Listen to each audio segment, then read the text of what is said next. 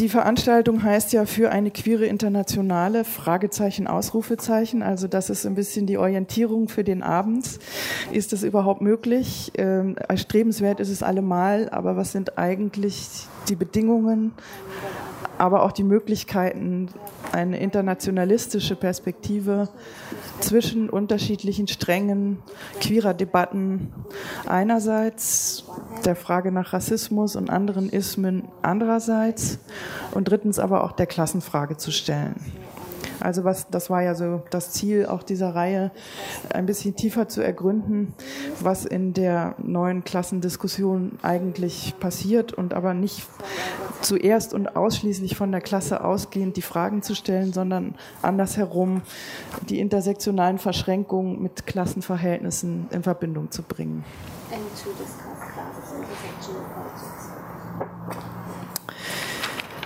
Gut, ich würde euch gerne das Podium vorstellen und ich starte mal ganz außen bei Martin. Martin arbeitet für die niederländische Gewerkschaft FND. Actually, what is it? It's spelled out in words. I didn't find it actually on the. Uh, it's Federation Dutch Unions. It stands for. Okay, Federation Dutch Unions. Ähm, und er arbeitet dort als Ausbilder, Advisor in the educational program on international trade union solidarity for the union's membership. Also, he's developing and implementing general training on grassroots union building for workers in the public sector. He also worked in Lima, Peru, formerly during his research work and as coordinator in the knowledge program of civil society building with regard to sexual diversity. So that was your former phase of activities. And um, he still is and was since the 1990s uh, activist in queer contexts. Uh, but also is playing in a brass band as well as joining uh, contexts like Reclaim Our Pride Network. And he too, and he will speak about that a bit later, is an active union member himself because he thinks that um, that is really necessary too. And he wants us to know that he's not going to speak from an institutional point of view as a unionist. Okay. Edna Bonhomme um, has a Haitian American background of origin. She's an activist, scholar, and socialist who is based in Berlin right now at the moment. But she's also a scholar, writer, and former biologist. At present, postdoctoral fellow at the Max Planck Institute for History of Science here in Berlin. And uh, before that, you like traveled several places for your research work uh, in the US, but elsewhere in Northern Africa and other places. Her dissertation was about plague bodies and spaces, medicine, trade, and death in Ottoman Egypt, 705 to 1830. And uh, right now, she's researching uh, with a focus on the intersection of medicine, migration, trade, and imperialism. You will say more about that later or relate from what you say to your work and also uh, political experiences. Uh, Edna is a part of the women's strike movement, the global one, and she will um, yeah, go back and forth between like analytical questions as well as uh, questions re with regard to activism, feminist activism. To my left, Heike Raab. Um, she studied sociology, history and um, Erziehungswissenschaften. Meine Güte, was ist das? Edu ja, äh, in Gießen und äh, Frankfurt und ähm, hat eine Dissertation geschrieben äh, über, Moment, jetzt bin ich durcheinander, hier, Sexual Politics, juridische Emanzipationsdiskurse und Staat, coming from the question what state is within the field of um, sexual politics. Um, at present stage, she's working at uh, the University of Applied Science Cologne in the uh, Department of Social Work, but still with regard to many topics you are dealing with. Um, ja. Gut, zu den Fragerunden und der Struktur des Abends habe ich schon was gesagt und jetzt würde ich einfach mal mit der ersten Frage anfangen wollen. Bitte stellt, ich sage es auf Deutsch und auf Englisch, bitte stellt jeweils aus der Perspektive eurer jeweiligen Arbeits-, Forschungs- oder auch Aktivismusfelder dar, wo und wie Zusammenhänge oder Verknüpfungen von queeren Bedürfnissen und Lebenslagen mit kritisch verbindender Klassenpolitik für euch Sinn machen. Also nicht nur generell, sondern aus eurer Sicht und von eurer Perspektive her. Möglichst konkret an einem Beispiel aus eurem Zusammenhang, sodass wir so ein bisschen nachvollziehen können, wie ihr damit in eurem eigenen Arbeiten und Leben umgeht. Please share with us from your context of politics and expertise where you would see possible or upcoming options and preconditions for creating new critical, but at the same time conjunctional, connective, we said earlier, uh, social practices um, and relations with regard to intersectionality and class. Marten, would you like to start?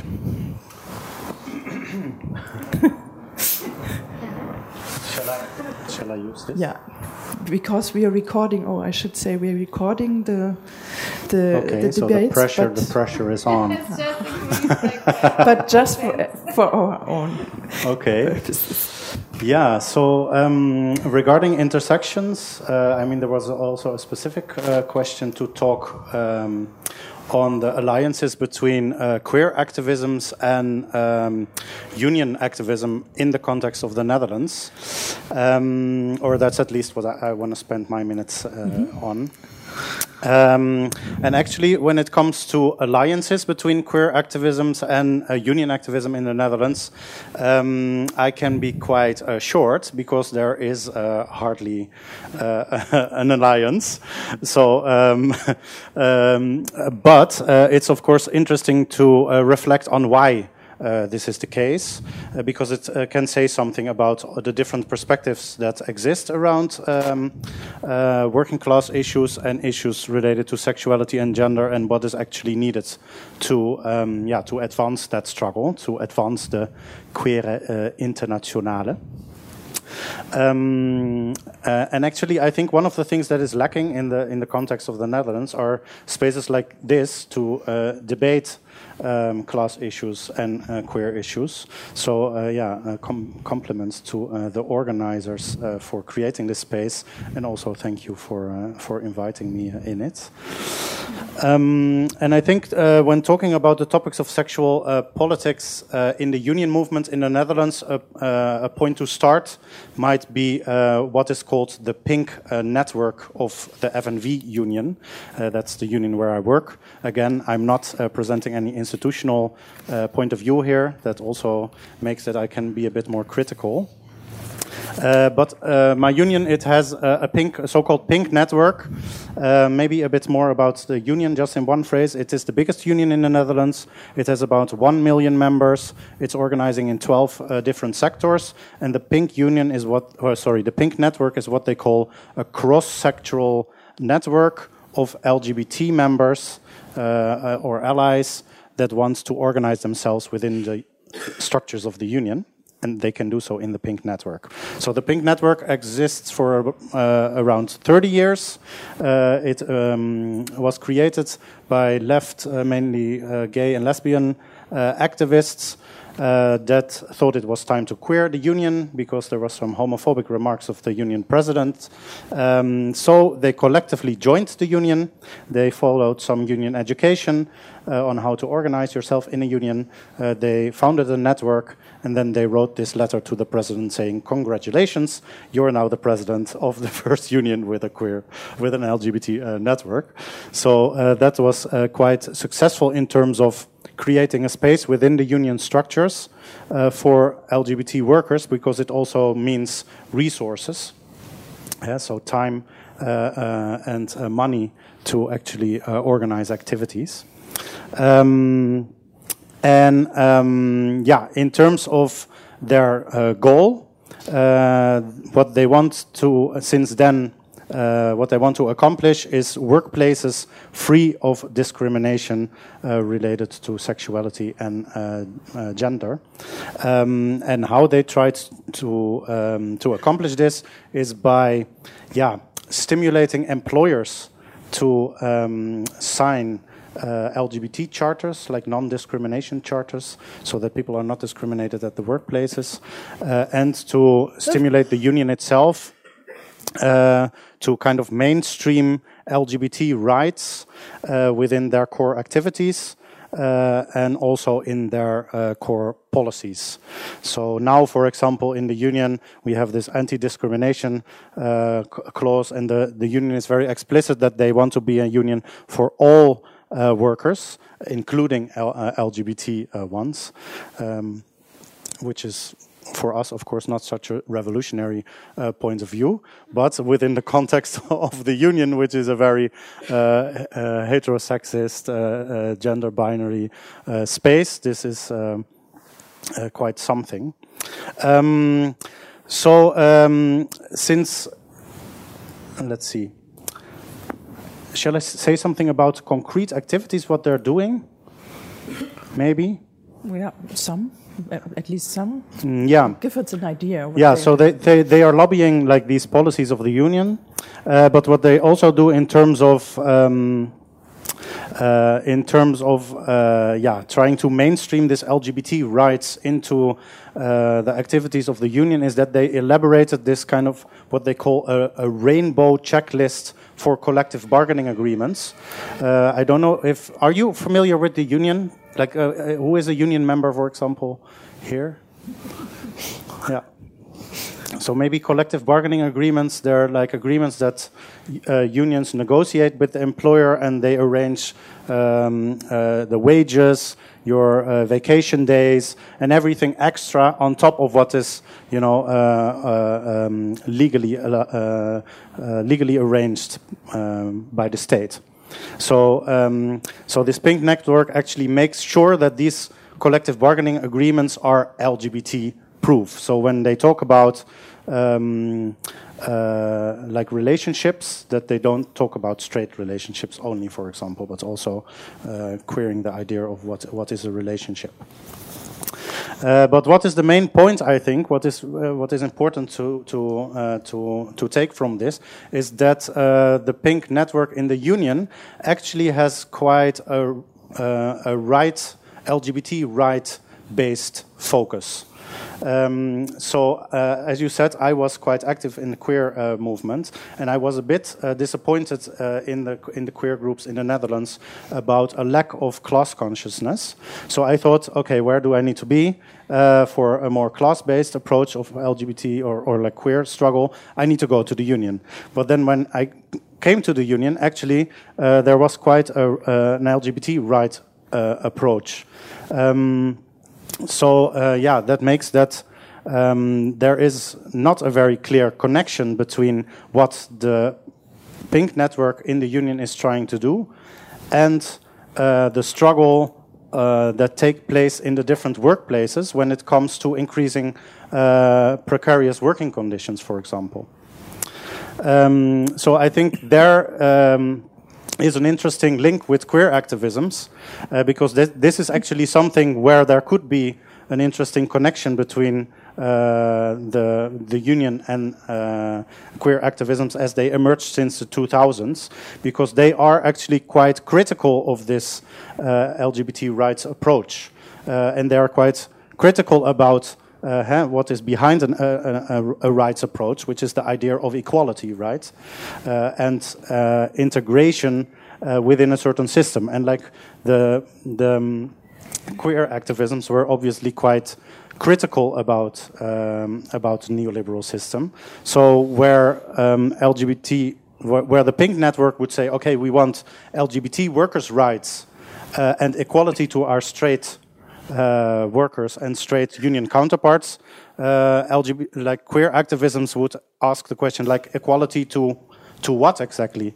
Do we want to be as LGBT uh, workers? Do we want to be equal to our straight uh, workers? If the straight workers are ever more uh, precarious, what kind of equality are you actually aspiring?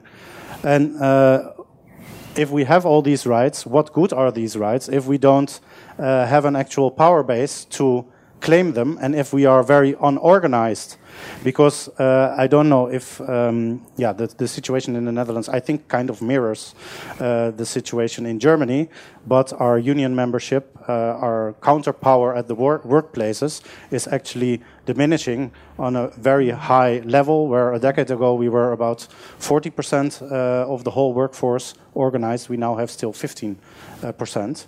So, uh, and that, that, of course, you see the consequences of what that means uh, in terms of increasing precarity at the, at the work floors, of, uh, yeah, the amount of flexible contracts, uh, the uh, amount of, of the working poor, and there, of course, is also a connection uh, with. Um, uh, yeah, with people uh, with a migrant background in, in the Netherlands, people of color are of course highly represented in the people uh, in in the people who are working but are still under the poverty line. So um, yeah, this is actually addressed by the queer groups, but not so much by the LGBT group in in my union. So, which is a kind of a particular interesting uh, situation, I would say. Uh, and this also translates, I mean, you, you have to take me on my time mm -hmm. because I can. Um, it also translates in some opposing uh, activist uh, strategies.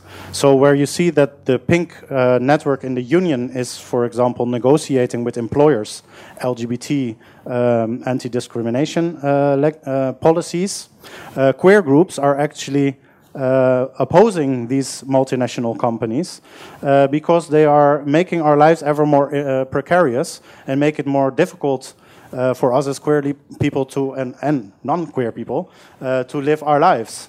Uh, so and this mainly manifests itself during the Pride celebrations, of course, which is this these times. I'm sure in Germany you also have had the problem of like all these multinational corporations uh, trying to integrate themselves into Pride uh, with the whole, whole issue of um, corporate pinkwashing.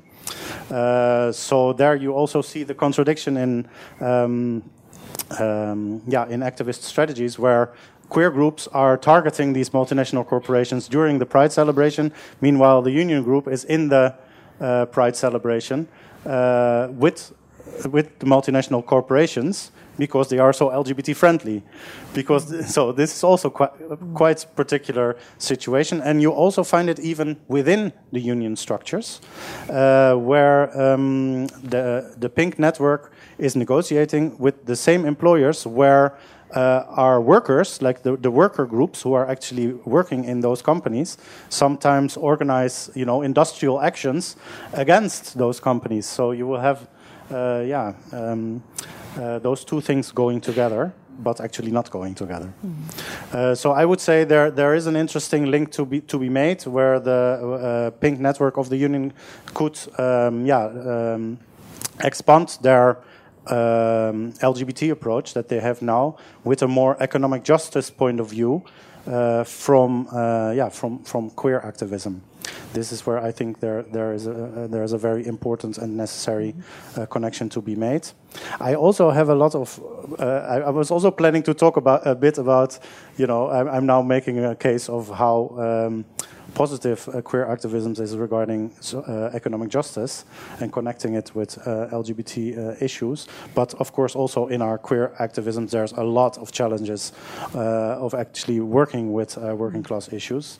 Um, maybe I can mention two and then round up. Mm -hmm. Yeah. Oh yeah, for the next round also. Yeah. So what is interesting, especially in a historical uh, perspective, is that um, yeah, um, although um, we are mainly uh, precarious workers, also in uh, in many of our queer queer groups, we don't so much identify as workers ourselves. Um, so uh, in, in, comparison uh, with, uh, for example, the, the, the 80s and the 90s, there were many activists in LGBT groups that were at the same time union members and uh, making the struggle in their workplaces, and this is something that you now hardly uh, hardly see. Mm -hmm. um, and I'm saying, yeah, we, we are many uh, many of us have uh, uh, a working class background, but yeah, many we also have a middle or high class called like cultural background, let's say. Like many of us are highly educated, and this makes it, like in many queer activisms, very difficult for people to uh, to access our activist spaces uh, in terms of language, for example. Many people drop out because they yeah don't understand the, the jargon. Uh, so this is like also an obstacle mm. for people from a, from a working class background to actually uh, join. So yeah. Okay, so I've been only mentioning quite challenging uh, uh, uh points, but uh, yeah, let's take them and build something, uh, build something out of it. That's uh, the main message, I guess. I just wanted to jump in saying that the um, grade of organization in Germany is still around 46% on average, but shrinking, mm. also shrinking. Yeah the tendency is clear, but still there seem to be uh, the Netherlands obviously were hit harder by neoliberalism or earlier or in a different way, given these differences. So, yeah. Yeah, oh. this is also a point which is not taken up by by, mm. by many queer groups. Eh? That mm. we that we actually need to organize. Uh, um, maybe not necessarily join a union, ideally yes, but at least to organize ourselves mm -hmm. uh, at the workplaces because we need that power to demand, in, uh, you know, the, an end of our -hmm. precarious lives. Yeah. Okay. I want to go to Heike now. An dich haben wir die Frage oder die Bitte, ob du stärker auf queere Fragen von Gesundheit eingehen kannst. Das ist ja dein eines, ein Teil des Feldes deiner Expertise und auch dessen, was du aktivistisch machst und verfolgst. Wie sehen aus deiner Sicht verbindende Klassenpolitiken beispielsweise aus einer Perspektive aus, die von den Kämpfen und Lebenssituationen von Menschen mit Einschränkungen slash Behinderungen ähm, ausgeht? Erstmal vielen Dank auch nochmal für die Einladung und ich hoffe, ich bin jetzt auch gut zu verstehen. Jetzt, jetzt bin ich ja. zu verstehen. ähm, ähm, ja, also zu dieser Frage, ich komme sehr stark ähm, aus den Disability Studies, auch aus der Behindertenbewegung, um das nochmal zu erklären und kann äh, mich dennoch meinem Vorredner ähm, insofern anschließen, als das, was ich jetzt erzähle, ähm, gewisse Ähnlichkeiten ähm, womöglich aufweisen wird. Ähm, zunächst als Einstieg ins Thema. Ich habe mich tatsächlich ähm, sehr lange an der Schnittstelle zwischen Wissenschaft und Bewegungsaktivismus äh, bewegt, bewege mich eigentlich heute noch an dieser Schnittstelle. Es ging immer darum, Perspektiven von marginalisierten, also auch insbesondere von behinderten Personen in Politik und Wissenschaft einzubringen. Und ähm, äh, daraus sind nicht nur solche Studiengänge wie die Gender Studies entstanden, sondern eben auch Queer Studies und Disability Studies. Also Disability Studies, um den Begriff vielleicht zu erklären, ähm, ist ein englischsprachiger Begriff, der ähm, Disability bedeutet, also sozusagen nicht Befähigung auf Deutsch ähm, übersetzt. Also es geht da um Behinderung. Äh, zu unterscheiden ist auch nochmal dazu diese äh, Crip Theory, die ähm, sozusagen nochmal eine spezielle Pointierung innerhalb der Disability Studies äh, aufweist. Das ist nur eine Randbemerkung. Mein Interesse und ähm, darum geht es, glaube ich, auch, wenn wir uns an, um intersektionale Verbindungen fragen, was Klasse, äh, Klassenlage, Klassenbewusstsein innerhalb von Disability Studies oder Behindertenbewegung anbelangt, waren eigentlich mit diesen Kämpfen ähm, äh, verbunden, wenn es darum gegangen ist, Perspektiven von Marginalisierten in Politik und Wissenschaft einzubringen. Ich habe in solchen Fällen wie Verinstitutionalisierung von Disability Studies auch in der Hochschullandschaft ähm, einfach gemerkt, dass es ähm, gar nicht so einfach ist, ähm, sozusagen äh, marginalisierte Interessen in Institutionen unterzubringen, ähnlich ähm, vielleicht auch wie das in der ähm, in Gewerkschaftskreisen ähm, ja eben festgestellt worden ist. Und ähm, dieser Prozess war eben immer eingebunden auf der einen Seite in eine Forschung, äh, wo es mir immer darum geht, gegangen ist, auch kulturelle, kulturelle Techniken des Othering, also des Andersmachens, des Fremdmachens, des Marginalisierens, ähm, ähm, ja, aufzuspüren, zu erforschen. Gleichzeitig waren aber, ähm, ähnlich wie jetzt äh, im Bereich von Gewerkschaft berichtet worden ist, diese Bemühungen von Behindertenbewegungen, in Teilen auch ähm, Queer-Bewegung, ähm, immer eingebunden in neoliberale Regierungsweisen auch von Behinderung. Also man hat, so heißt ein Buch auch tatsächlich ähm, in diesem Zusammenhang auch von einem Mainstream der Minderheiten gesprochen.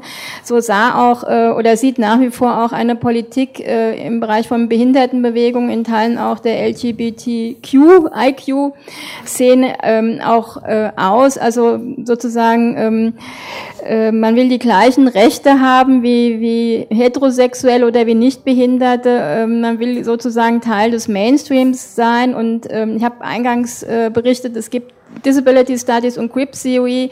Und das hängt einfach mit ein bisschen diesen unterschiedlichen Ausrichtungen zusammen, sage ich mal. Vielleicht erklären wir diesen, das Wort nochmal. Grip Theory. Ja, Grip also. Krüppeltheorie. Krüppeltheorie hat ähm, einen historischen Hintergrund. Ähm, Ursprünglich, ähnlich wie queer, hat ähm, die Behindertenbewegung sich mal äh, Krüppelbewegung genannt. Das ist also ähnlich wie queer eigentlich ein Schimpfwort und Krüppel wurde von der Behindertenbewegung angeeignet ähm, sozusagen als emanzipatorischer, durchaus auch an, an den Klassenbegriff angelehnte ähm, ja, Politi Politisierung äh, des Zustandes von Behinderung, also auch als Kritik an, an einer Gesellschaft, die Behinderte ausschließt.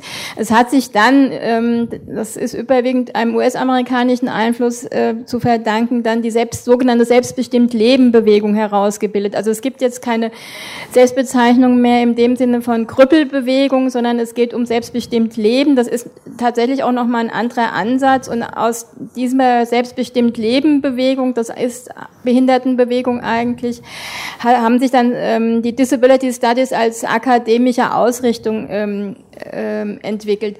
Das Ganze ist alles ähm, auch im Sinne von Verinstitutionalisierung jüngeren Datums, wenn man bedenkt, dass der erste Lehrstuhl auch für Disability Studies 2007 erst entstanden ist. Ja, also wir sind hier auch in einer Institutionalisierungsphase und ähm, das hat natürlich mit Politik, mit Institutionen, äh, mit Fragen, welche Wissenschaft ähm, betreiben wir, wir werden, wie werden welche Perspektiven von Minderheiten ähm, da auch definiert. Ähm, das treibt mich momentan auch ähm, tatsächlich ein bisschen um, äh, wenn man eben auch nach intersektionalen Anschlussstellen, Bündnispolitiken, also im, im Sinne von Klasse auch äh, fragt. Also da ist natürlich äh, die Institutionen, äh, also auch die Frage von Universität, Wissenschaft ähm, durchaus von Belang, auch wenn das nicht der einzige Bereich ist. Das muss man auch dazu sagen. Aber im Großen und Ganzen werden hier auch Stichwort Inklusion. Es gibt das Teilhabegesetz, das, äh, eine UN-Menschenrechtskonvention für Behinderte wird halt eine, eine starke Politik der rechtlichen Gleichstellung, auch eine, ich sag mal, ähm, sehr verkürzt auch eine starke Politik ähm, des Vermainstreamen von Behinderung ähm, ähm, an ja, ange, angestimmt, könnte man sagen, inzwischen vielleicht auch umgesetzt. Also es gibt äh, sozialpolitisch da momentan eine hochdramatische soziale Transformation durch neue Gesetze, die zumindest im Bereich Behinderung, Behindertenhilfe, also eine völlig andere sozialstaatliche Situation schaffen ja, ähm, die aber eigentlich, ähm, also man weiß natürlich jetzt noch nicht, wie diese Implementation ähm, im Einzelnen aussehen wird. Ähm, es läuft aber sehr stark ähm, eigentlich auf inklusiver Arbeitsmarkt hinaus, ja, und ähm, rechtliche Gleichstellung, äh, Quote nicht unbedingt äh, ist damit zwangsläufig eine gesellschaftskritische Perspektive verbunden. Es gibt eben auch andere Strömungen, das muss man auch sagen. Ähm, ich glaube, dass ähm, hier ähm, ja, also Anschlussstellen durchaus möglich sind im Sinne von, von Bündnispolitik oder Fragen nach Klasse. Wir haben es ähm, darin natürlich auch nochmal mit unterschiedlichen Strömungen zu tun, wenn man von Behinderung ähm, spricht auch von Disability Studies, also ähnlich wie, wie es hier der Kollege auch äh, mit in dem Bereich von Gewerkschaft gesagt hat. Wichtig ist aber, wie gesagt, dass momentan mit Inklusion und diesem Teilhabegesetz, was jetzt jüngst verabschiedet worden ist, das Gesetz wird auch in mehreren Jahren mehrstufig jetzt umgesetzt, also sozialpolitisch auch nochmal eine ganz andere Grundlage ähm, da ist äh, wo ich momentan nicht so genau weiß, was ich im Einzelnen davon erhalten soll. Es gibt Erleichterungen im Alltag, äh, ich sage mal allgemeine sozialpolitische ähm, Fragen, ähm, wie sozusagen ein alternativer Sozialstaat aussehen könnte, sind vielleicht nicht unbedingt damit beantwortet. Zentral ist aber bei diesem Thema Behinderung auch, ähm, vielleicht im Unterschied auch zu queer oder ähm, wenn wir von, von Race äh, oder Migration sprechen, Behinderung ist in sich natürlich auch nochmal ähm, sehr, sehr unterschiedlich und heterogen, weil es einfach verschiedene Formen von Krankheit gibt. Also wir haben wirklich von äh, Körperbehinderung über sogenannte geistige Behinderung, ne, Psychiatrieerfahrene, Leute mit schweren chronischen Erkrankungen. Das kann man auch nur bedingt ähm, ich sag mal, zusammenbringen im Vergleich äh, vielleicht zu einer Queer-Bewegung. Ähm, also es geht da schon noch mal um mehr als ähm, die Frage arm oder reich, sage ich mal, sondern es sind einfach unterschiedliche Ausgangslagen vorhanden, also aufgrund von Erkrankungen. Auch deswegen gibt es ja unterschiedliche Formen auch von Benachteiligung.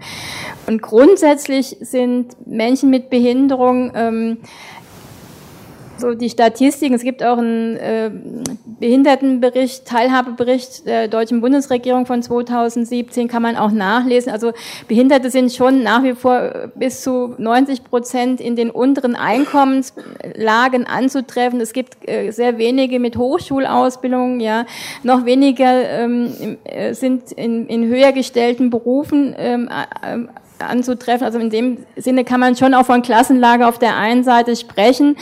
Ähm, es gibt auch eine objektive ökonomische Benachteiligung. Sie sind häufiger und länger arbeitslos. Das sind alles ähm, sozusagen die Benachteiligungen.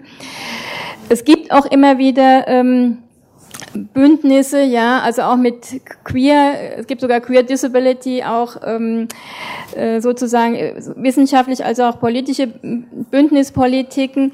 Ähm, dennoch ist auch hier das Problem aus meiner Sicht, dass es ähm, eben verschiedene ähm, Strömungen gibt und einfach ein sehr starker Strang auf diesen Mainstream der Minderheiten, sage ich mal, ähm, rekurriert, der ähm, ähm, vielleicht bedingt gesellschaftskritisch ist, was nicht bedeutet, dass auf der anderen Seite ähm, nicht auch eben durch bestimmte Gesetzesveränderungen, äh, auch soziale Verbesserungen für Behinderte äh, erreicht worden wäre. Das muss man auch ähm, dazu sagen. Und hier ist trotzdem für mich äh, so ein bisschen die Frage, also wie kann man ähm, verschiedene Bewegungen, soziale Bewegungen oder auch ähm, in, im Bereich der Hochschulpolitik solche Dinge besser auch zusammenbringen. Also es gibt immer so einzelne Projekte, ähm, aber irgendwie keine kontinuierliche Politik, würde ich mal sagen. Okay, danke dir. Edna. Auch dich möchten wir fragen, bitten, ob du aus einer deiner postkolonialen, transnationalen, queerfeministischen Forschungsperspektive beziehungsweise auch aktivistischen Perspektive heraus, also was für Herausforderungen du siehst, wenn die Frage ist, was sind derzeit aus deiner Sicht verbindende Praxen, Perspektiven, auch international. Ähm, Bewegung bewegt sich über die Nationalstaatsgrenzen hinweg, zum Glück. Ähm, Genau. Und an was für ein Beispiel aus deinem Arbeits- und Politikfeld würdest du uns das mal verdeutlichen wollen? Um, so first of all, thank you for in. Can you hear me?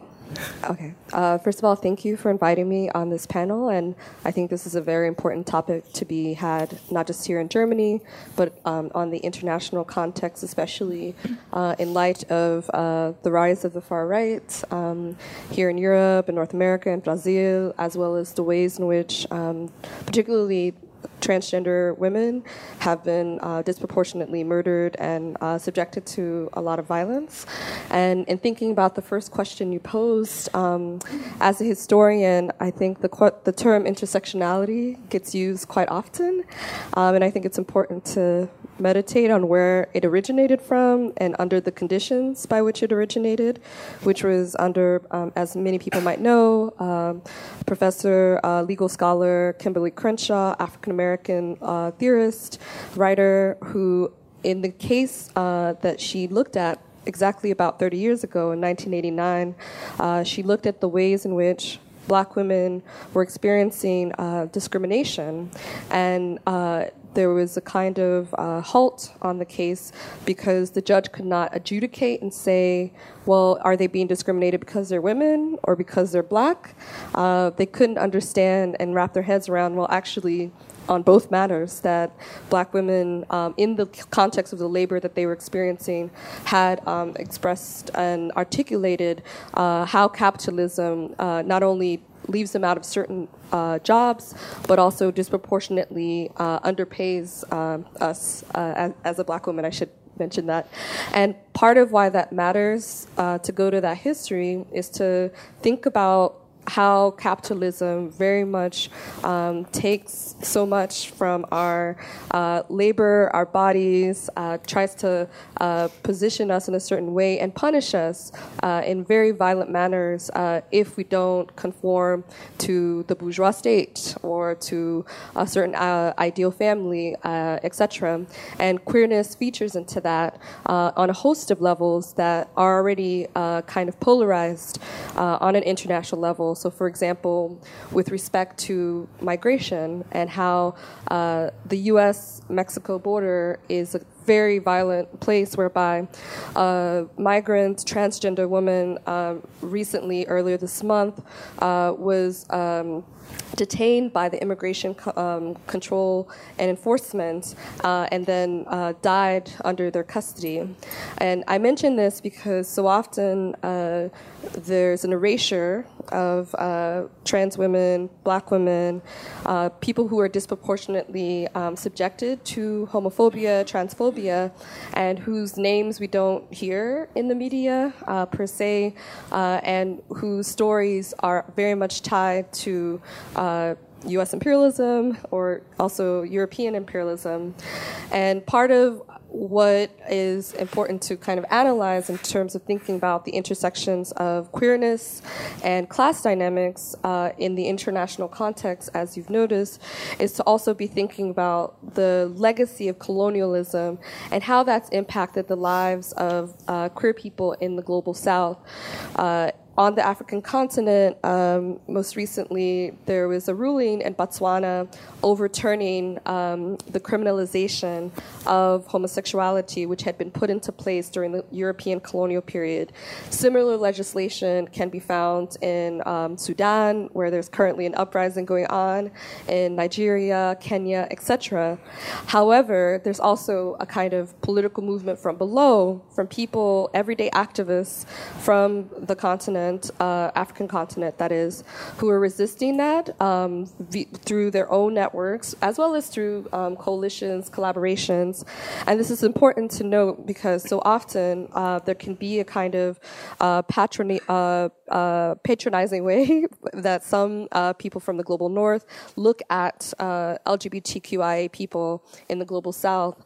And rather, there's a longer history, whether it's in the Middle East or what is called the Middle East uh, also known as Western Asia, North Africa, and Latin America, where uh, people have been engaged in active struggles from below. Um, and part of also why this matters is because uh, within the context on a global scale, uh, the legal measures that have been put into place to criminalize homosexuality, there's about 70 UN countries that uh, criminalize homosexuality in some capacity, whether it is uh, the death penalty or imprisonment.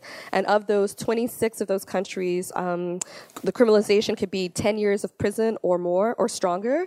Uh, and this is not something that comes up in terms of what does that look like on a practical level? How do people um, then ha- feel uh, that their lives, their bodies, um, their comportment is constantly being uh, attacked? And what would it look like for there to be a kind of international solidarity to challenge uh, this legislation? Uh, I think one of the things that often comes up when people think about queer identities and what that might look like. And under capitalism, a class analysis is that people try to pit identity versus class. And I, I, see them as actually one and the same. In fact, if capitalism produces uh, these identities, capitalism is a thing that, that uh, very much punishes people who don't uh, conform.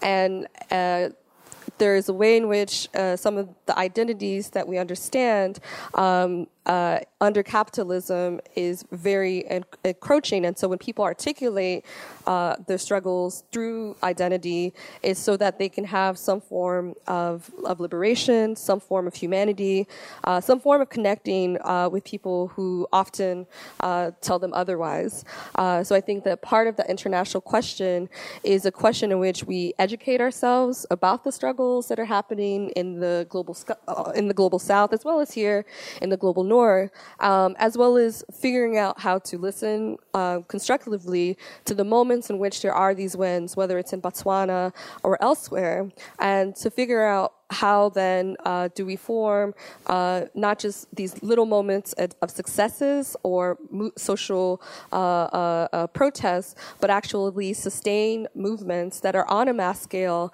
uh, that actually shift consciousness vis-a-vis vis-a-vis um, policy on the one hand, but also reimagining um, a kind of reimagining societies that well, A, abandon a nation state, I would say, altogether. Uh, B, uh, having kind of like a universal uh, idea of um, free universal education, uh, freedom of movement and migration so that people don't uh, die on the border, um, and also de- um, depathologizing um, uh, transness. So even here in Germany, if one wants to transition, which I consider to be an, a class issue, one has to pay for the psychological evaluation uh, to do that work of transitioning. And if one wants a certain kind of gender reassignment surgery, that's another thing that uh, that that costs money. And so I would say um, figuring out uh, ways of ensuring that a no one is uh, considered um, uh, mentally ill based off of their gender identity, and two, no one pays or has to pay a dime uh, for any kind of transition process, however they see fit. And recognizing that on an international scale uh, means uh, acknowledging how various forms of queerness is is quite expensive and should not be based on the class background that people come from and that no one should be murdered uh, based on uh, the, their gender identity, sexual orientation, uh, or otherwise. Um, so I'll, I'll, stop there because I think that uh, we can continue on and on about the uses, misuses of uh, some of these terms, as well as what does it look like for us to have freedom, liberation, and cross um, cultural um, uh, collaborations.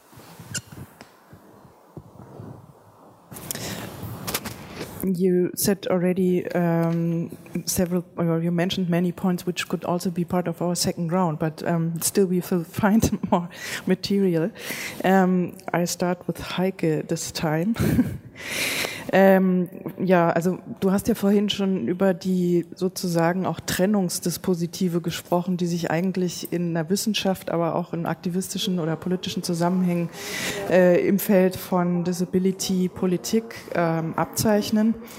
Und gleichzeitig bist du aber eben jemand, die auch zwischen diesen äh, sozusagen verschiedenen Zonen hin und her geht. Also was sind eigentlich Fähigkeiten, Skills, die wir uns aneignen müssen in diesem Feld, aber vielleicht auch darüber hinaus? Ähm, was sind Praxen, die dazu angetan sind, rauszukommen aus der nationalen Falle hin zu einer interna internationalistischeren Perspektive? Denn in der einen oder anderen Form ist Disability natürlich Thema überall und nicht nur hier. Also hast jetzt ja beschrieben, was die Rechtsentwicklung einerseits Positives möglich macht, aber wenn wir jetzt auf die Ebene der Praxis und des politischen Austauschs und des Zusammenhandelns kommen wollen, was fällt dir dazu ein und was bräuchte es aus deiner Sicht für dieses Feld dazu? Ja, also ich glaube, man muss tatsächlich zwischen nationalen Ebenen, internationalen Ebenen und vielleicht auch nochmal so eine Form von Bewegungsaktivismus und, und Scientific Community tatsächlich ein bisschen unterscheiden. Es gibt darin, ähm, ich sag mal, Ungleichzeitigkeiten, ja. Ähm, grundsätzlich erlebe ich es mit äh, dem Thema Disability Studies ähm, so, dass ähm, da nach wie vor auch sehr, sehr stark auf der politischen Ebene, auch international eher äh, Identitätspolitiken betrieben werden. Äh, also UN-Menschenrechtsbehindertenkonvention ist ja in der UN, also sozusagen international unter Einflussnahme einer einer internationalen Behindertenbewegung auch verabschiedet worden. Also es ist ein ganz starker Menschenrechtsdiskurs. Ich kann ähm, nicht so ganz einschätzen, inwieweit es auch tatsächlich so Grassroots getragen worden ist. Also ist ja auch immer dann die Frage, welche NGOs dann auf so etwas auch Einfluss nehmen. Ähm, hat aber durchaus ähm, stattgefunden mit einer starken Einflussnahme äh, von Teilen der Behindertenbewegung. Das ist aber jetzt nicht unbedingt intersektional. Man sieht äh, diese UN-Menschenrechtskonvention für behinderte Menschen das auch insofern an, als dass Belange von behinderten Frauen ähm, explizit aufgenommen worden sind. Soweit ich es in Erinnerung habe, ist Queerness nicht dabei und auch nicht Migration. Also ich, queer auf alle Fälle nicht. Also es geht hauptsächlich um, um, um, um Frauen mit Behinderung, die nochmal explizit erwähnt worden sind. Ähm, also ähnlich ist es auch ein bisschen auf, auf der nationalen Ebene. Ich würde es trotzdem auch nochmal von, von einer bestimmten Form von Bewegungsaktivismus vielleicht auch unterscheiden wollen. Also es sind verschiedene ähm, Zonen, äh, könnte man sagen. Ähm, ich glaube schon, dass es, ähm, also hier gab es ja so Projekte nach wie vor wie Merton Disability Pride. Äh, es gab hier im, im SO 36 auch mal eine ganze lange Reihe, so ein Projekt mit Sexability, also man versucht hat, äh, Behinderung und Queerness zusammenzubringen. Das sind eher so subkulturelle Connections, so würde ich das mal ähm, bezeichnen. Ich erlebe das aber als eher singuläre, ansatzweise intersektionale Politiken, die auch stärker noch auf einen Klassenbezug, glaube ich, rekurrieren oder versuchen auch Identitäten und Identitätspolitiken zu hinterfragen. Das ist aber ähm, ähm, vielleicht nicht unbedingt eine internationale Politik, ähm, selbst auf Disability Studies Konferenzen oder in Teilen vielleicht auch im, im Bereich des Bewegungsaktivismus gibt es auch schon wieder ähm, in Teilen ähm, Zoff wegen dieser unterschiedlichen Formen von Behinderung. Also ist man stärker diskriminiert, wenn man äh, aus der Psychiatrie kommt, auch wenn man die Behinderung vielleicht nicht sieht, äh, im Vergleich zu jemand, der vielleicht äh, im Rollstuhl sitzt. Also solche Diskussionen gab es und gibt es halt auch immer wieder. Also an der Stelle sieht man, dass es ähm, äh, mit Intersektionalität und Bündnispolitiken teilweise innerhalb von Behinderung ähm, es auch äh, problematisch ist. Ähm, insgesamt äh, habe ich eher den Eindruck, das finde ich sehr, sehr schade, dass es ähm, tatsächlich auch mit äh, Klassenbezug intersektionale Bündnispolitiken auch international gar nicht so stark ausgeprägt. Ist, dass vielleicht die Frauenbewegung ähm, fast schon internationaler und intersektionaler unterwegs als ähm, eine Behindertenbewegung? Beziehungsweise ähm, halt, wenn man das auf Wissenschaft noch beziehen mag, das ist ja so ein bisschen mein Betätigungsfeld da drin auch, ähm, ist das nicht so stark ausgeprägt. Und mein Plädoyer ist eher dafür und ich glaube, da gibt es aber auch Chancen, ähm, sei es über Gewerkschaft äh, und, und andere sozialen Organisationen, äh, tatsächlich dieses, diese, diese, diese Erfahrung, eigentlich zu den marginalisierten Gruppierungen zu gehören, zu den Ausgeschlossenen zu gehören, durchaus auch ähm, Anschlussstellen sind, auch wenn man das immer wieder erlebt. Ich habe schon genügend Konferenzen organisiert, wo dann auch wieder Konflikte aufgetaucht sind zwischen schwarzen Frauen und behinderten Frauen und ich weiß nicht was. Also es geht dann sehr schnell darum, wer ist dann ähm, sozusagen am meisten diskriminiert. Ähm, ich hoffe, man kann diesen Zustand irgendwann auch mal äh, überwinden. Es äh, wird auch besser. Aber ich sehe hier auf der einen Seite ein bisschen nach wie vor Umsetzungsprobleme, ja, dass das ähm, ähm, schwierig wird, aber ich sehe auf der anderen Seite auch äh, da Anschlussstellen, weil das ja alles auch äh, benachteiligte Gruppierungen sind, äh, die, glaube ich, einfach diese Erfahrung von Diskriminierung und Benachteiligung einfach auch als gemeinsamen Ausgangspunkt nehmen könnten ohne auf eine feste Identität jetzt ähm, zu rekurrieren, sondern einfach diese Erfahrung, eine, vielleicht auch eine eigene Subkultur zu haben, ja, ähm, einfach Erfahrungen zu haben im, im, im Alltag ähm, äh, bis hin zu ganz anderen Bereichen, ähm, eigentlich so äh, zu einer verletzbaren Gruppe ge zu gehören, ähm, dass das auch ein guter Ausgangspunkt ist, dass als also diese gemeinsame Erfahrungen, so unterschiedlich die vielleicht auch für jeweilige, spezielle Gruppen sind, auch als Ausgangspunkt zu nehmen. Ich würde mir eher wünschen, ähm, dass das in verschiedenen Bereichen vielleicht auch stärker ähm, genutzt wird. Ich sage mal so eine Art Außenseiterposition. Momentan erlebe ich es eher umgekehrt, dass man, äh, also dass alle einer imaginären Norm des Allgemeinen hinterher hecheln und dass das eine Form von, von äh, Bündnispolitik oder Intersektionalität ist. Ähm, ähm, da weiß ich manchmal nicht so genau, also eben im, im Sinne von ähm, wo bleibt dann Klassenbewusstsein vielleicht auch, was ich davon halten soll.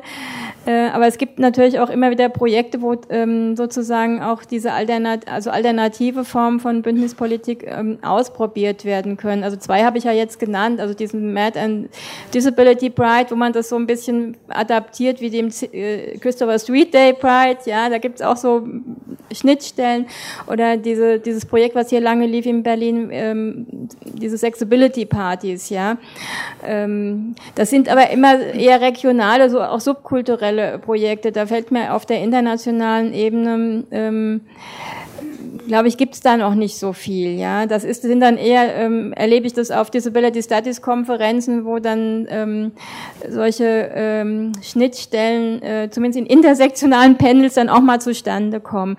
Ähm, ja, ich lasse es mal dabei bewenden. Da würde ich jetzt einfach persönlich noch mal kurz was ergänzen wollen. Also begriffsgeschichtlich arbeiten wir mit diesen ganzen englischen Begriffen. Immerhin erlaubt das Wort dis slash ability auch schon Befähigung überhaupt zu sprechen, was das deutsche Wort Behinderung überhaupt im Wortfeld nicht hat und in der Assoziation, die man dazu hat. Aber es gibt ja um Ableism oder Andersbefähigung äh, gab es ja sehr viele Diskussionen, die sogar bis in die allgemeinere Öffentlichkeit gedrungen sind und wieder auch ein Stück weit im Moment verschwinden. Aber es ist vielleicht wichtig, das auch noch mal wieder hervorzuheben hervorzuheben, dass es darum ging, eine Dezentrierung und eine Denormalisierung vorzunehmen, um die Beurteilungsperspektive einfach auf eine andere, ähm, andere Wertschätzung subjektiver Fähigkeiten und Einsätze ähm, zu, umzuschwenken, statt bei der Minusparade sozusagen mitzumachen. Ne? Ja, also der Begriff Ability, das ist in der Tat äh, so relativiert insofern nochmal also eine bestimmte Norm äh, im Sinne von Fähigkeiten. Mhm, das äh, ist natürlich ähm, äh, diesem Terminus Disability auch inhärent. Äh, Behinderung ist insofern eine deutsche Übersetzung, die das, ähm, also die zu kurz greift, das stimmt schon, ja. Ähm, ja. Und, und letzte Bemerkung, also das frage ich dich, aber mein Eindruck wäre, dass wir sowieso mit diesen ganzen Debatten, speziell im deutschen Raum, ich sage nicht mal im deutschsprachigen Raum, sehr spät dran waren im Verhältnis zu Beispiel US-amerikanischer Forschung oder überhaupt auch anderen Gegenden der Welt, wo das Thema nicht so spät und dann auch zum Teil schon viel früher anders aufgegriffen worden ist, was sicherlich auch was mit der mehr als schwierigen deutschen, mit dem historischen Erbe auch was zu tun haben könnte. Aber gehen wir einen Schritt weiter. Ich würde Martin fragen wollen. Where do you see possible conjunctions with regard to internationalist oriented activities and practices, be it in politics or uh, rights, uh, whatever kind of um, area you would like to address?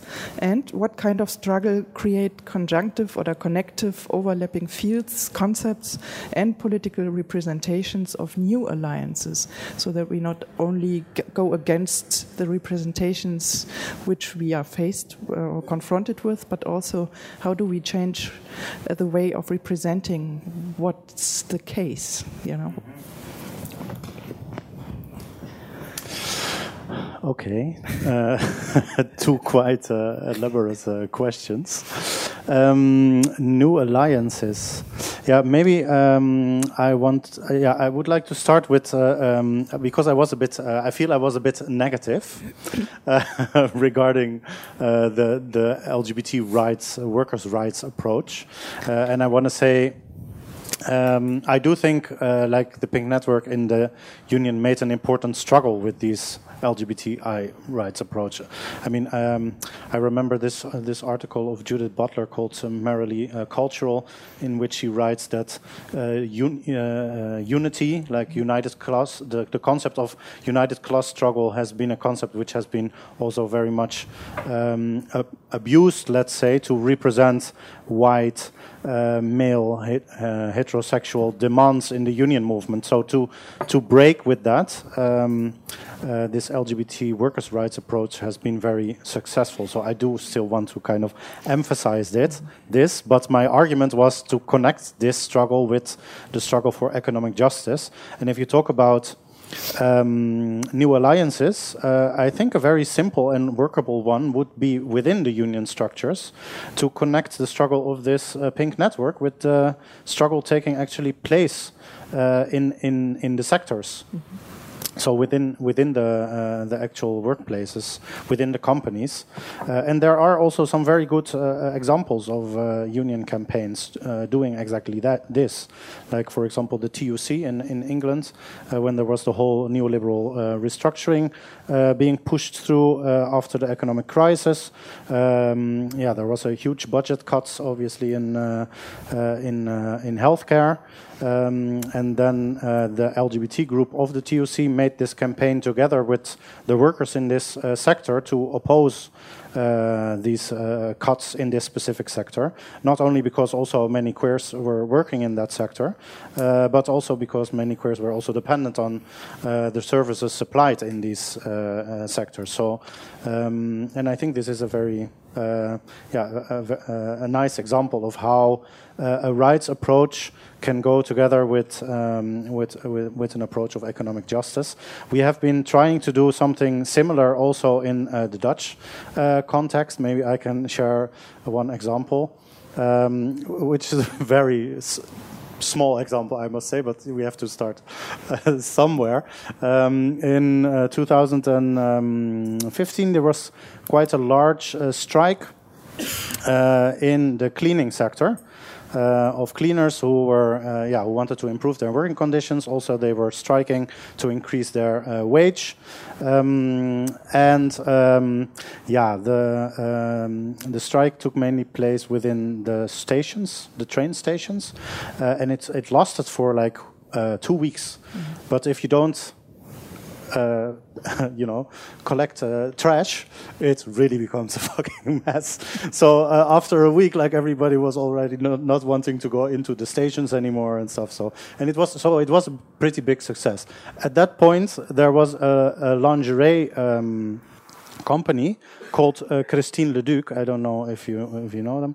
They're also um, also a multinational, uh, uh, and they thought it was a nice idea to have women in their underwear clean the, the, trains as a propaganda material to have their uh, lingerie uh, so, uh, yeah, increase the uh, uh, yeah the selling of their lingerie.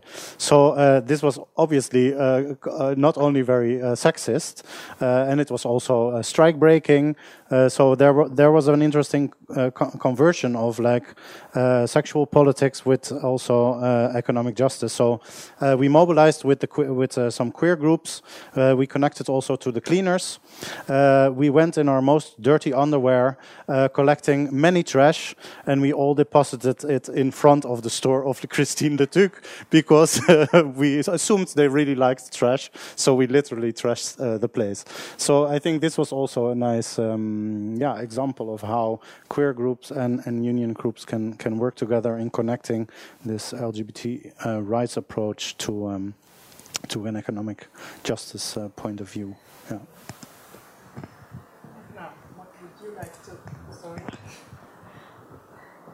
Edna, what would you like to contribute to the question of connectivity between movements and topics and politics, political fields?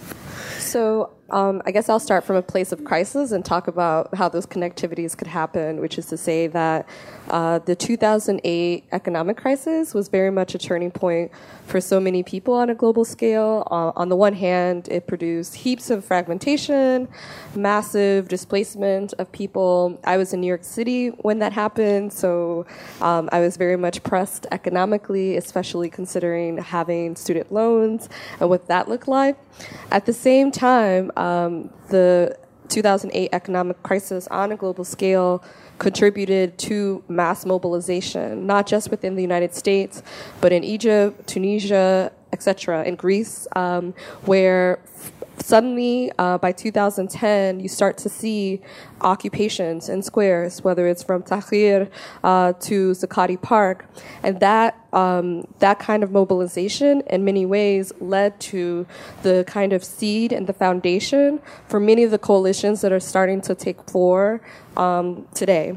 So, and what I what I mean by that is, um, prior to the Occupy movement, when I was in New York, we did the Bloombergville, where we occupied City Hall. It lasted for two weeks and failed, but the same people who'd been involved in that did Occupy by September 2017. And what made it international is that the fight against austerity was tied to the fight against racism, where we walked on the streets um, to uh, oppose the murder of Troy Davis by the state of Georgia. Um, and from that, you know the rest uh, in terms of what the Occupy movement looked like. At the same time, many of the people involved in Occupy New York that spread to Oakland, Chicago, Atlanta, uh, were involved in other movements. Those other movements being things like the Black Lives Matter movement, um, as well as the Fight for 15 uh, wage, and later on uh, for things like hashtag Say Her Name, which Kimberlé Crenshaw, who coined the term intersectionality, very much wanted to center the ways in which women, whether they were transgender, cis, gender nonconforming people, uh, were targeted by both state violence and um, racist vigilante violence through the hashtag Say Her Name.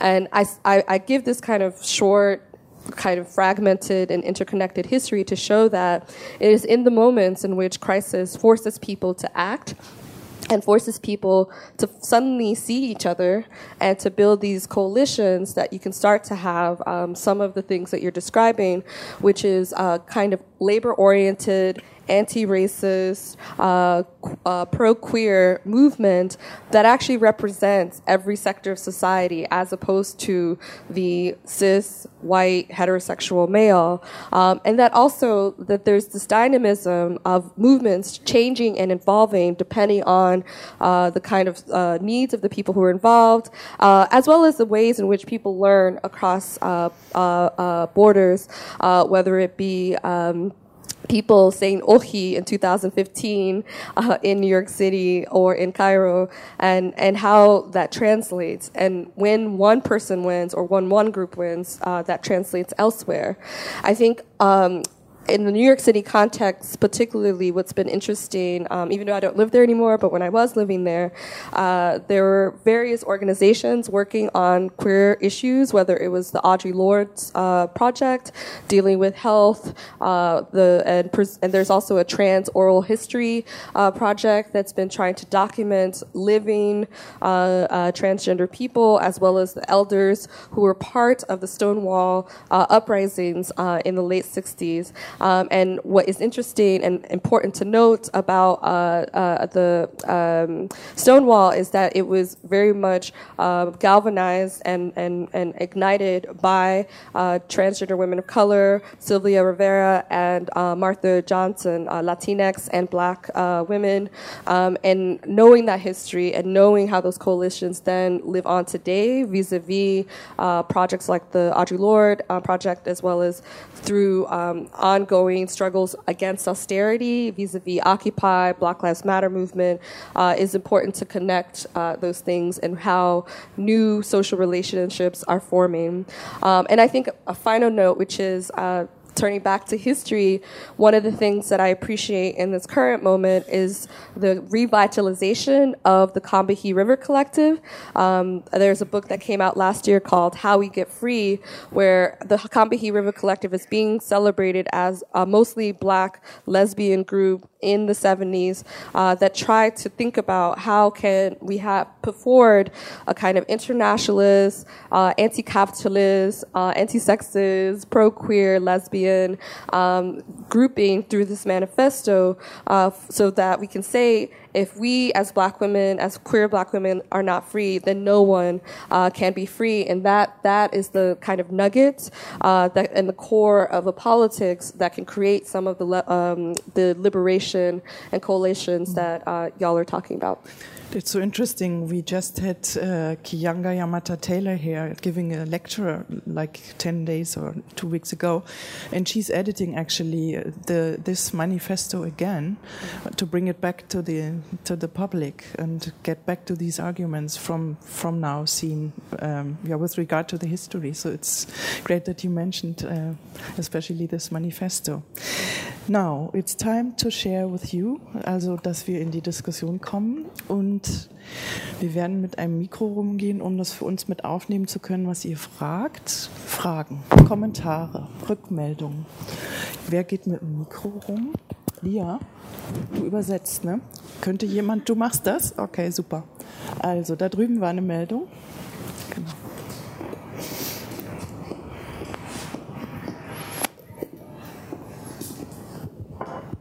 Thank you. Is it okay? Thank you very much, first of all, for all your contributions. I have two questions. Uh, the first one is um, like when you talk all these issues, it just reminds me the radical democracy. But I'm not sure, like, in which sense the distinctions of intersection and radical democracy should be done, because in many countries, I mean, specifically in Turkey, where I come from, it was failure so can we talk about like this homogeneous or like heterogeneous processes that how intersection can create something else or something more than radical democracy? Uh, like if you have any idea, this was the first question, and the second is uh, like if we like think about like ontologically, there is a clear distinction. I mean, within the context of queer that. Uh, there's no base uh, nearly when we compare with class because class has a like strict category as labor but queer uh, has like in quotation body sex emotion what? I mean we are not sure still. So when we compare like these two categories uh, so can we create something else more than love maybe? Because love is based on labor. Uh, but somehow like working with uh, syndicates or like working with like uh, all other NGOs, we can't find a base to to how to say uh, to develop something concrete, same as in class within the queer uh, processes. So love is enough to create it or not? Because I'm not sure still. What should be the category to to provide as class? I mean, as a concrete category, producing everyday life as labor. So this was just a like open question to develop something. Mhm. Thanks. Okay. Vielleicht wollt ihr reagieren? Is it okay if I answer? Yeah. Uh, yeah. Um, so, uh, what I would say to the first part of your question with respect to radical democracy and intersectionality, part of the problem is that to my knowledge, we don't have any democratic society anywhere. And part of why I say that is because even on a basic level of uh, the right to vote, what does that mean depending on where you are and who gets that right uh, depending on their status so in the united states where i come from which is a settler colonial state i would say um, it, there are millions of people who are disenfranchised to vote based on um, being subjected to what I would call racist uh, criminalization vis a vis the criminal injustice system. And so, on that level, many people can't participate. Children can't participate. Migrants who have been living there for ages, including people in my family, cannot participate, even on that basic level. And there's a huge difference between those who are voted into power versus the actual sentiment of folks. For example, in the United States right now, majority of the people want universal health care, and yet the politicians have not attended to that. A majority of people actually do support abortion, and yet um, over the past two months, we have seen the reversing of abortion rights in Louisiana, Mississippi, etc. Uh, and so, this idea of what does a radical democracy look like in the context of massive, uh, and I'm, I'm going to mention Sudan again, where the people have opted for the, the, the, the kind of stepping down of the dictator, and the military has come with full force, killing um, innocent people. Uh, so part of what the work that I guess needs to be done is to kind of think about how do we challenge the forces that be who have all this power in a ma- on a mass level so that we can have radical democracy in the sense that um, people are able to articulate uh, what they want their needs are met and uh, that they aren't going to face the kind of violence under capitalist regimes that we live in today. I would say the question around the class issue and whether or not um, it aligns with queerness, I would say it does, um, insofar that we live under capitalism, and I don't know about the rest of the people in the room, but if I don't work and sell my labor, then I'm on the streets. Um, if I don't work, um, then I can lose my visa, or if I don't produce that I'm a quote good immigrant and I'm productive within German society or even in the U.S. society, it makes it quite difficult. The way that I would say that it connects to queerness and how um, queer people fit into that is that we can face uh, wage discrimination uh, they can pay us less. Uh, they might not even hire us at all. Uh, we might have to find, we might not get housing. There's so many kind of um, methods by which our existence can be very much um, uh, pushed aside so that us as workers, as people who do actually contribute, um, is uh, very fragile and precarious as has been articulated. And I, th- I think one of the things that has to, to be taken seriously is perhaps the ways in which um, under uh, anti-racism racist, anti-colonial struggles have think thought about um, uh, black people, people of color being the lumpen proletariat or surplus labor, and uh, and under the uh, mass incarceration, free labor and the new Jim Crow that exists in the U.S., uh, that is happening, and a dynamic like that is happening with queer people, uh, even if uh, there might be something else going on. So, I, I, would say the class question and queer studies and queer experiences is very much uh, uh, um, challenged under the uh, capitalist regime. Yeah, I totally uh, support that, and I also think that how uh, the way ways in how economic security is actually affecting our lives uh, as as queer queer people is uh, really underestimated also in uh, in our activisms. But I am triggered by your um, uh, by your suggestion to to connect labor more with the uh, area of feelings. Uh, um, and it makes me remind a certain sticker of a Kaos GL, you, you, know, the, from Ankara. They had this um, sticker and it had you know the, the communist uh, uh, communist sign, uh, but instead of a sickle, it was a heart. Uh, ah, was it? yeah, and and it said more than comrades. Uh, and I and I really liked it because um, yeah it it uh, uh it uses uh, the concept of, of, comradeship, which for me is something you know uh, friendship and sharing a political uh, view. and it also breaks a, a, bit with the idea that labor is only um, limited to your workplace. it's not only li limited to your workplace because what happens at your work, you bring it home if you if you work like uh, really long hours, you come home and you feel shit.